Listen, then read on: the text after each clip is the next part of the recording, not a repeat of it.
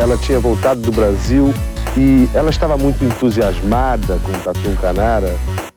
Não sei, isso aí pode ser intuição da mãe, sei lá, de, de outras crianças conversando, não sei. 10! Nota 10! O senhor vai gostar, hein? Bebê diabo parou o táxi na avenida. Ao vivo? É muito pior. Eu sou a Camila Kintzel. E eu, Danilo Corsi. E no episódio de hoje vou contar para vocês as façanhas de Adelir Antônio de Carli, que ficou conhecido como padre do balão depois de ter desaparecido no mar ao tentar bater o recorde voando com mil balões de festa. E como sou muito legal, vou contar de mais um padre brasileiro que, além de cientista, era fascinado por balões de ar quente. Mas antes, um recadinho dos nossos patrocinadores. Em primeiro lugar, temos o SiteGuy.dev, nosso desenvolvedor que ajuda no dia a dia do podcast com as nossas questões mais pontuais e também hospeda e faz manutenção de tudo. Assim, se vocês precisarem de um parceiro ponta firme para o site de vocês, é só chamar o SiteGuy.dev e deixar sua presença digital brilhar. O que o nosso outro parceiro, Drinco, nos mandou para hoje, Danilo? O vinho de hoje é o L'Effect Volador Tinto Monsan DO 2016 um vinho tinto espanhol feito com as uvas Garnacha e Samsó, e que combina muito bem com carnes com crosta de pimenta e queijos maduros. E essa belezinha, um pouco mais ácida, está por volta de 60 reais lá no drinco.com.br. Então, aquele momento, brinde história. Tchim, tchim. Tchim, tchim. Começa agora uma reportagem especial sobre o padre que desapareceu no litoral de Santa Catarina quando voava levado por balões.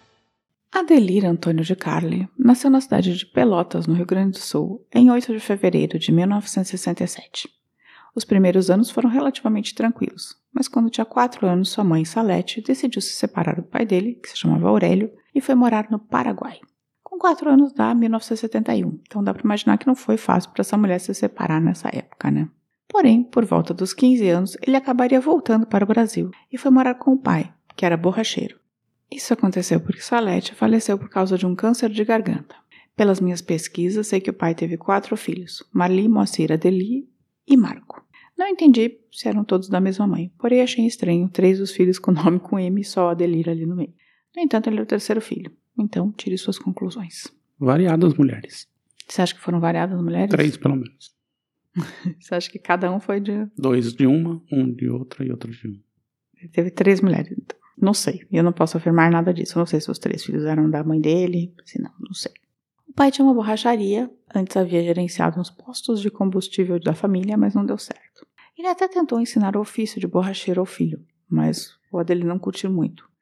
No entanto, Adeli trabalhava em um posto de gasolina da família como frentista e pintava toalhas para garantir uns extras. Teve algumas namoradinhas também nessa época, mas nada sério.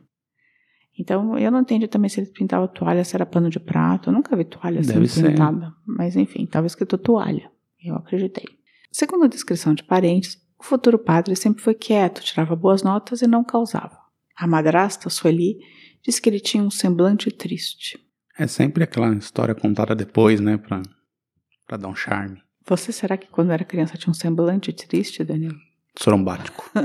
e macambúzio? Isso. Enfim, a vida seguia para Delir sem grandes solavancos, quando, meio do nada, ele decidiu que ia entrar para o seminário. E assim fez. Estudou no seminário em Paranaguá, no litoral do meu Paraná. Quando foi ordenado, foi transferido para a cidade de Ampere, mais perto da família. No entanto, o tempo em Ampere não durou muito e logo foi transferido novamente para Paranaguá. Você já tinha ouvido falar em Ampere? Só o francês. É, então eu achei bizarro esse nome, né? É também uma medida, não é? Sim. Quantos amperes? É. Mas ampere vai ser importante no primeiro voo do padre. Sim, aposto que isso vocês não sabem. Foram dois voos de balão. Um que deu certo e outro que, bem, todo mundo sabe. Esse primeiro voo foi em 13 de janeiro de 2008, três meses antes do fatídico, saindo justamente de um dos pontos, postos de combustíveis de um dos tios em Ampere. Mas tem algum motivo para ele ter decidido voar pelo balão? Ou você não está descrito? Eu vou contar mais pra frente. Assim, Tá. ele sempre foi um Explorador. um explorador, digamos assim, e sempre teve interesse em voo. Mas o- os voos tinham. O primeiro voo não teve um motivo específico, o segundo teve. Nesse primeiro voo, cerca de 600 balões foram enchidos com gás hélio, o de festa infantil mesmo, e foram amarrados em cordas. Aí prenderam o padre e os balões à traseira de um caminhão. Né? Tipo, para ficar segurando. Por volta das 10 da manhã, o Adelito decolou. O padre ficava numa cadeira de parapente, né? Com seus 600 balões, ele saiu da cidade de Ampere e, depois de 4 horas e 15 de voo, pousou na Argentina, na cidade de San Antônio. Foram 110 quilômetros de onde ele decolou. Para pousar, o padre foi cortando as cordas e furando balões, assim se aproximando do chão. Ele voou cerca de 5.300 metros de altitude. O que eu não sei, mas imagino que seja alto pra cacete. Aí eu pergunto, Danilo, um padre em balões de gás hélio configura a invasão de espaço aéreo? Total. Porque ele saiu do país, Dá pra né? bater. Você acha que ele levou o passaporte? Acho que não, Nessa mas não, viagem. só o RG basta, né? É, então, só o RG. Você acha que ele sabia que ele ia chegar na Argentina? Acho que ele não fazia a menor ideia pra onde tava indo. Essa façanha, apesar de longe da localidade onde o padre agora atuava, Paranaguá, no litoral do estado, chamou a atenção do povo e foi bem repercutida. O povo começou a achar que o padre Adelir era corajoso O burro. e ele se empenhou na causa para arrecadar fundos para a pastoral rodoviária, na qual estava engajado com sua paróquia, justamente a de São Cristóvão, nome escolhido por ele no porto de Paranaguá. Para quem não é ligado aos assuntos católicos ou não é crismado como eu, São Cristóvão é o padroeiro dos motoristas. Você sabia disso, Danilo? Não fazia ideia. Então, pai borracheiro, tio dono de posto de gasolina e ele como pároco da paróquia de São Cristóvão para arrecadar fundos para a pastoral rodoviária. O que é uma pastoral rodoviária? Tipo padre itinerante, assim? Não, um busão? É, não, você, sabe, você não sabe o que é uma pastoral. Não, pastoral eu sei, mas rodoviária não. Não, a pastoral rodoviária é a pastoral que cuida dos motoristas de caminhão. Ah, tá. Eles Hum. ficam na rodoviária. E de. Não, eles não ficam na rodoviária, não. Eles são padres que cuidam dos motoristas, basicamente. Da mesma maneira que a a pastoral da criança cuida da criança. Tem um monte de padre andando de Harley, assim, pelas estradas, Hum. Não. benzendo os motoristas. A pastoral rodoviária fica num lugar só. Nesse caso era em Paranaguá. E depois eu vou explicar. Então vemos um tema por aí. Pena que ele não decidiu ser um carro movido a balões, né, Danilo? Seria Pois é. melhor. Mas a pastoral tinha uma explicação menos familiar, né? Não era porque o pai dele tinha um, era borracheiro, digamos assim. Por conta do porto de Paranaguá ser tão importante para a cidade e pela presença constante de caminhoneiros carregando e descarregando suas cargas, o padre Adelir achou que era uma boa causa se engajar para aumentar o seu rebanho justamente nesse universo dos caminhoneiros que ficavam indo e voltando da cidade. De qualquer maneira, pelo que eu li em vários lugares, ele também era conhecido por um grande defensor da causa dos direitos humanos. Ele, inclusive, conseguiu que um cara fosse preso por maltratar um, um morador de rua na cidade. Então, o padre Adelir era uma boa pessoa, certo, Danilo? Aparentemente. Bem, vale dizer também que o padre Adelir tinha feito alguns cursos, tanto de paraquedismo, li que ele era um paraquedista experiente, mas quase tudo dele tem uma fonte só, então fica o aviso de desconfiar até do que eu digo, né? Diz que ele era experiente no paraquedismo. Nunca saberemos. Bem, sabemos também de duas fontes que ele fez um curso para aprender a voar de parapente, mas que não terminou porque faltava muito, era exibicionista e desleixado. Isso até deu uma polêmica com os defensores do padre e o instrutor da escola. O instrutor, Márcio Lichtnau, é, de Curitiba, disse que em 2005 o padre se inscreveu em um curso na sua escola, mas que faltava muito. Só foi a cerca de 10% das aulas e foi convidado a se retirar da escola. Nas palavras do instrutor, o padre achava que era autodidata. Ele não acatava as orientações, não sabia voar e mesmo assim se jogou nessa. Excesso de confiança. Também, segundo esse instrutor, ele só fez a introdução do curso que tem 40 horas de aulas teóricas. Segundo ele, se o padre tivesse completado o curso, poderia ter evitado o incidente, pois saberia, por exemplo, avaliar aquelas condições meteorológicas que não eram adequadas. Ainda segundo ele, o aparelho de GPS que o padre escolheu não era indicado para voos, mas para trilhas no chão. Nas palavras do instrutor, abre aspas. Para voar é preciso um aparelho melhor, com mapa, informações sobre a situação do solo e velocidade de deslocamento. A verdade é que ele foi expulso da escola, não só porque ele se desentendeu com o cara, mas por conta de um acidente que ocorreu no Morro do Boi, em Caiobá, que fica pertinho de Paranaguá. O padre, em uma aula prática, desobedeceu o instrutor e pegou uma corrente ascendente do lado errado do morro. Assim, ele acabou literalmente dando de cara com o Morro do Boi. Ele não se feriu gravemente, mas foi expulso da escola, pois tinha se colocado em perigo por não seguir instruções. Nesse momento, ele tinha apenas 10 horas práticas de voo e 4 aulas teóricas quando saiu do curso. O que, que você acha disso tudo, Danilo? Eu acho ele um, não, uma pessoa não muito razoável. Enfim, mas vamos lembrar que ele fez o curso em 2005 e voou por 4 horas em 2008. Segundo seu time de apoio, o padre estava voando por esses três anos, tinha experiência por conta desses voos. Autodidata, né? Não sei se ele tinha feito outro curso ou Ele não. só deu sorte, na verdade, né? Será? Foi sorte? Só, certeza.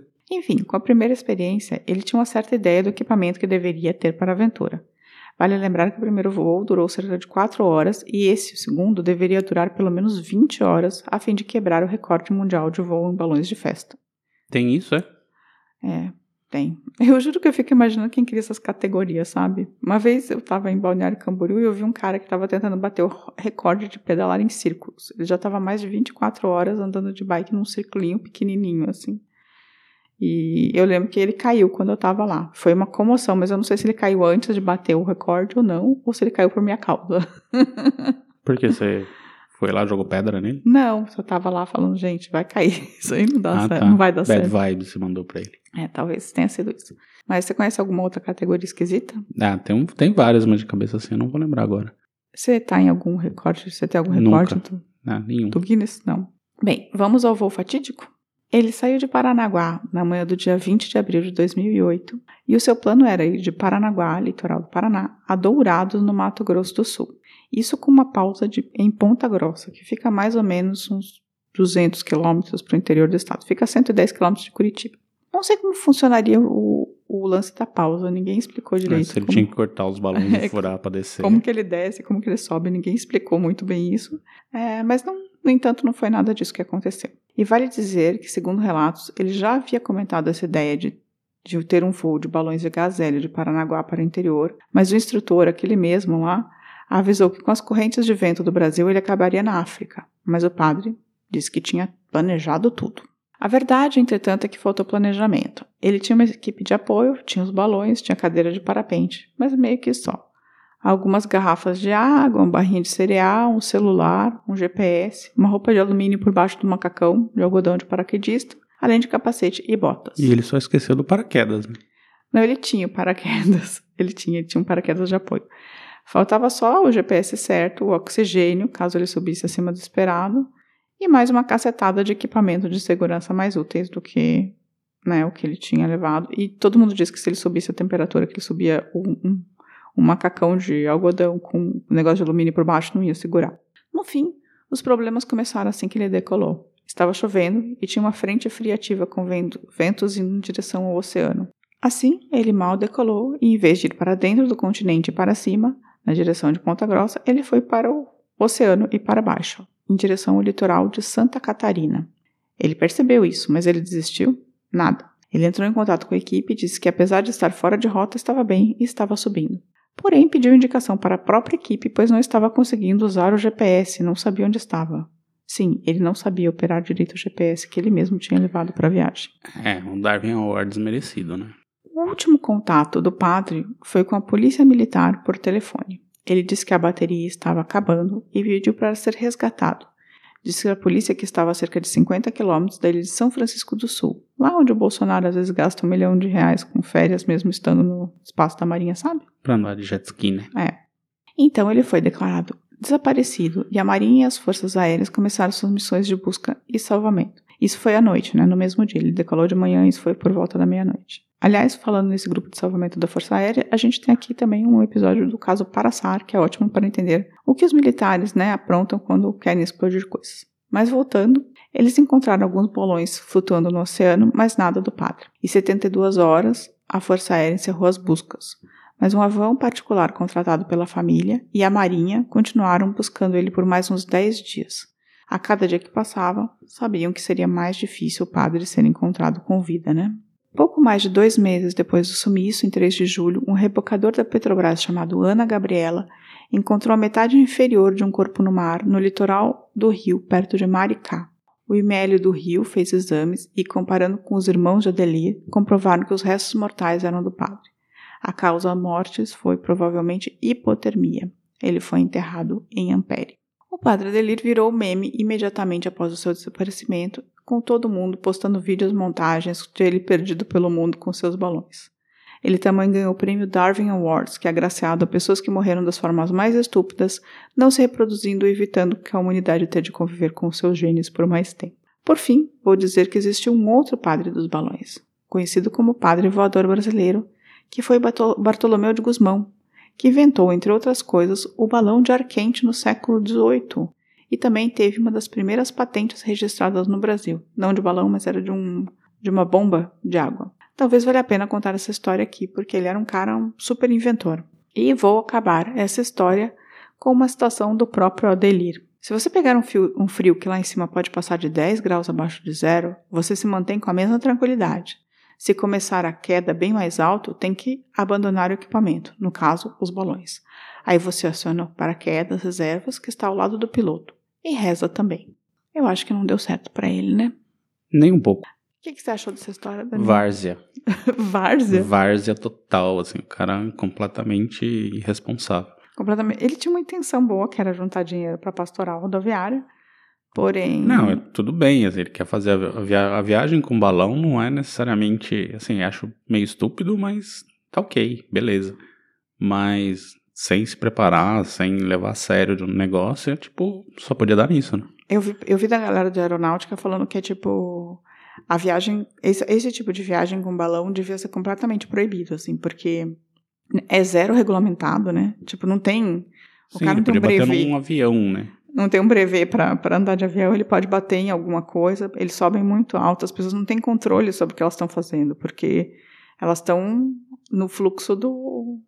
Porque assim, é diferente de um balão de, de de ar quente, né? Que o cara consegue diminuir a, a, a pressão, aumentar e conseguir pegar diferentes correntes, né? Sim, mas é aí assim, além desses balões também eles têm localizadores, né? Então, tem. se um avião menor tá passando por ali, ele sabe que tem um balão. No caso, de repente, você tá com seu aviãozinho ali nessas regiões do interior do Brasil que tem muito voo assim de avião pequeno, de repente dá de cara com um padre de balão assim. É, ele foi completamente preparado, né, gente? Foi tipo absurdo assim. O cara foi na louca. Só podia dar merda mesmo. Você acha então que o prêmio Darwin Wars foi. Merecidíssimo. Foi merecido? Foi, sem, sem dúvida. E essa foi a história do padre dele. Você conhecia já um pouco? Sim, sim, não, eu acompanhei na época.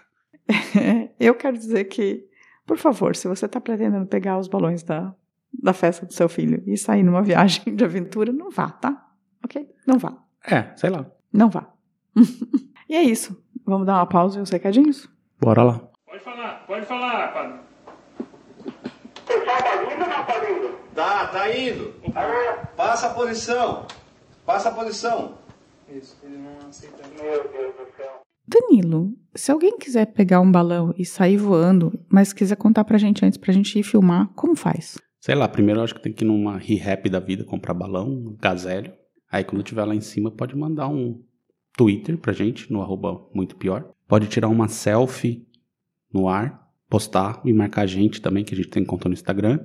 Ou pode postar lá na nossa fanpage no Facebook. Fanpage. Fanpage. Olha só. coisa mais velha. E, mas se quiser mandar, por exemplo, por e-mail. Calma, calma. Tem, também pode ir no nosso canal do YouTube, dizer lá que tá no ar, fazer uma live, a gente pode até compartilhar essa live.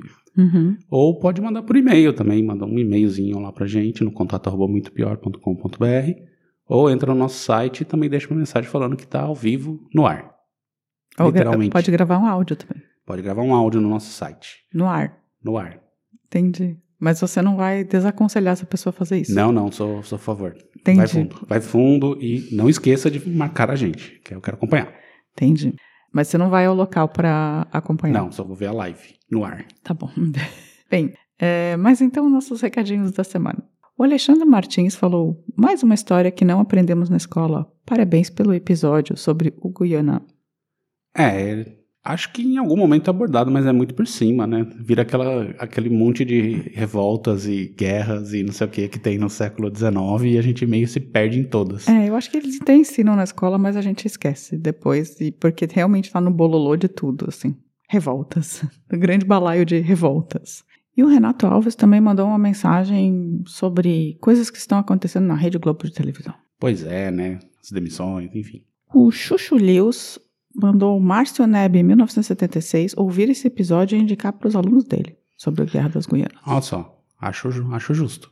E o Léo Caliente falou: Pessoal, quando vão fazer falar sobre a Revolução Pernambucana? Adoro o podcast. Tá na, tá na pauta, calma, calma, calma. Tem Pode, muito assunto. Poderiam lançar mais de um por semana? Ih, rapaz. Eu sei que dá trabalho, mas seria legal demais. E um brinde da Nova Zelândia. Olha só. Ouvinte, ouvinte da Nova Zelândia. Não é kiwi, né? É só australiano que é kiwi. Ou da Nova Ai. Zelândia que é kiwi. Agora eu tô também confusa. não, não lembro. Eu acho que é Nova Zelândia, mas eu não tenho certeza. Não, é que eles chamam, tem um nome, assim. Eu acho que neozelandês eles chamam de kiwi. Eu acho que sim, mas eu não tenho certeza. É, mas é a então terra tá. do Senhor dos Anéis. É isso aí. É, a gente não vai fazer mais um episódio por semana, não. Não, é- o tempo de pesquisa é grande e tal, assim, é complicadíssimo a gente lançar mais do que um por A semana. gente, a gente já alterna justamente para dar para poder dar tempo, assim, porque senão a gente tá na roça. Ah, senão assim. é, é- basicamente é a única coisa que daria pra fazer é abrir o Wikipedia e ler o Wikipedia. É, mas fazer um aí, episódio de 10 enfim, minutos, é. né? Não dá, não dá. E a gente trabalha, né? No final das contas, a Sim. gente não, não vive disso, assim, E nem um às pouco. vezes cada episódio desse aqui, sabe? Tipo, eu li duas teses de, de mestrado pra, contando a história da Guiana e tal, de como aconteceu tudo isso, fora reportagens que tinha, vi vídeos, enfim. É, eu tô no meio de um, de um livro de 350 páginas para fazer o episódio da próxima semana. Então é isso, assim, a gente tem que correr muito para conseguir dar conta. Mas que bom que você gosta. eu fico muito feliz. Só não vai ter mais de uma vez por semana, não. É, o Giancarlo, eu preciso pedir desculpa porque ele mandou um e-mail faz 10 dias e eu não respondi ainda. Então, Acontece, estamos no corre. Giancarlo, tamo no corre. Realmente, a gente tá fazendo um episódio por semana cada um agora para poder acumular para as férias. Para vocês não ficarem sem episódio. Então a gente tá no corre, mas eu vou te responder. E ontem eu conversei com a Andrea Cubas e ela falou que o, o episódio do, do Inholo, do suicídio.com, é, é o episódio favorito dela, que ela viu de novo semana passada. Olha só, é tipo o segundo episódio, ou o terceiro é, episódio. É um dos primeiros episódios da gente. E ela falou que, como ela ouviu um episódio, o último e o lá do comecinho, ela conseguiu perceber que você ficou menos animadinho. É difícil dizer, não sei dizer, não ouvi, não sei, assim, eu, no começo era bem diferente, assim, hoje eu tenho um pouco mais de, de tranquilidade aqui pra lidar no microfone, mas no começo era meio... Mas eu conhecia já a história do, do Inholo, assim, eu acompanhei um pouco na época o que aconteceu, eu ouvi as músicas dele, então talvez isso esteja refletido no jeito que eu narrei, que é diferente de narrar a história da, da invasão da Guiana, mas eu acho que agora eu tô um pouco melhor. Não, eu acho também. Eu acho que. E assim, ele não é tão animadinho no final das contas. Nunca. Nunca foi. Se, se, se ele pareceu animadinho, você. Ele tava fazendo um personagem. Dorgas. Era drogas. É o Ricardo Cravo, que não. Nosso pauteiro mora, ele manda pautas excelentes toda semana pra nós, né? Sim, sempre. E a Raquel mandou um áudio, áudio pra gente. Acho que vamos ouvir um pouquinho o que ela falou, né? Vamos, editado, gente. Sim. É, tô procrastinando aí pra mandar essa mensagem. Eu há um tempo atrás eu tava maratonando aí os episódios todos. E aí eu ouvi, eu tava ouvindo aquele da pandemia de gripe espanhola e achei, assim, fiquei, achei muito interessante porque muitas medidas foram parecidas, né, mas é, com, com as que foram tomadas agora nessa pandemia. Só que vocês estavam contando assim como se fosse uma novidade, tipo uma novidade. Então eu fui ver a data do episódio, foi assim meio que limite en- entre o começo do novo normal, assim. Eu fiquei, nossa, eu fiquei bem intrigada se não, assim se foi com esse timing, sabe? Foi o tino jornalístico aí de vocês ou, enfim, tipo, timing perfeito. E no mais, ah, quero parabenizar aí pelo, pelo podcast e eu acompanho sempre, assim, viciadona mesmo. Valeu. E aí, Camila, você já sabia que havia uma pandemia, né? Se eu não me engano, esse episódio é ali no final de 2019, acho que outubro, novembro. Você já sabia que tudo ia acontecer? Você faz parte desse plano globalista? É, eu sou uma Illuminati. É, na verdade, não, eu não tinha a menor ideia. Mas, assim, eu, eu, eu sabia que, o, que a gripe espanhola tinha sido um, um caos no Brasil. E, e eu, eu gosto muito desses temas médicos. Tanto é que, de vez em quando, eu ponho um tema médico ou outro aí, né? E foi por isso, assim, foi total coincidência. E aí acabou acontecendo, né, na sequência. É, na verdade, assim, essa pandemia ainda não acabou, ainda tá rolando, mas vai vir outra em algum momento. É, sempre vai ter uma pandemia. E a gente tem três episódios sobre, sobre pandemia. Tem o da gripe espanhola, tem o Epidemias no Brasil 1 e 2. Sim. Então, quem quiser, quem tiver interesse, vá lá. Ah, e a gente chegou a 906 inscritos no canal do YouTube. Olha que legal. E aí eu queria. Vamos ao mil. É, então, eu queria pedir para todo mundo vá lá e se assinar. Quem, não, quem acompanha aqui e ainda não assinou o canal, vai lá, assina, ajuda, ajuda porque cada assinatura conta. É, e a gente consegue chegar a mil mais rapidamente. É, não, e, e a, a gente acaba sendo o algoritmo, essa coisa acaba também, quando, quanto mais a gente tiver, mais fácil da gente aparecer quando a pesqui- a pessoa pesquisar alguma outra coisa, no nosso áudio lá, o nosso programa pode aparecer um episódio nosso no fim do, num outro episódio qualquer. E por isso eu quero agradecer ao Sérgio Domenes, João Vitor Carvalho, H, Nata Garcia, David FZ Torrance, Alex Promotion, Professor Qualidade Bruna Santos, Ayala Guedes e Vitor Tomazini, que foram os últimos inscritos do mês de salve, abril. salve. Muito obrigado. E é isso. Esses são os recadinhos. Você tem mais alguma coisa a dizer, meu amor? Não, segue o baile. Então, tchau, tchau. Boa semana. Semana que vem estaremos de volta. Tchau. Tchau, tchau. Esse episódio contou com áudios do programa Fantástico da TV Globo. A vida é muito pior. Esse episódio é um oferecimento de trinco.com.br e siteguy.dev.